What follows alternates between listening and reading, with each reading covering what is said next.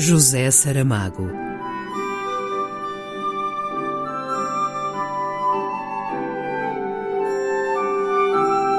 A caminho do centenário.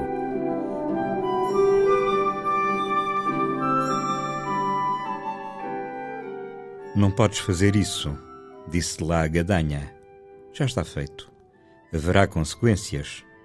Uma só. Qual?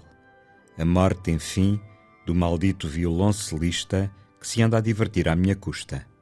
Mas ele, coitado, ignora que já tinha de estar morto. Para mim, é como se o soubesse. Seja como for, não tens poder nem autoridade para emendar um verbete. Enganas-te. Tenho todos os poderes e toda a autoridade. Sou a morte.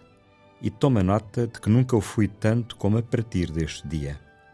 Não sabes no que te vais meter, avisou a gadanha. Em todo o mundo há um só lugar onde a morte não se pode meter. Que lugar?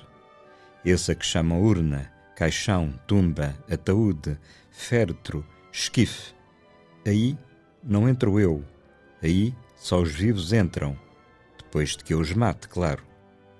Tantas palavras para uma só e triste coisa. É o costume desta gente. Nunca acabam de dizer o que querem.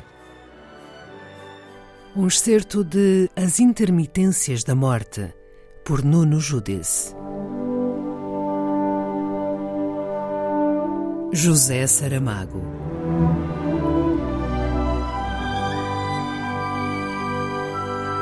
A caminho do centenário.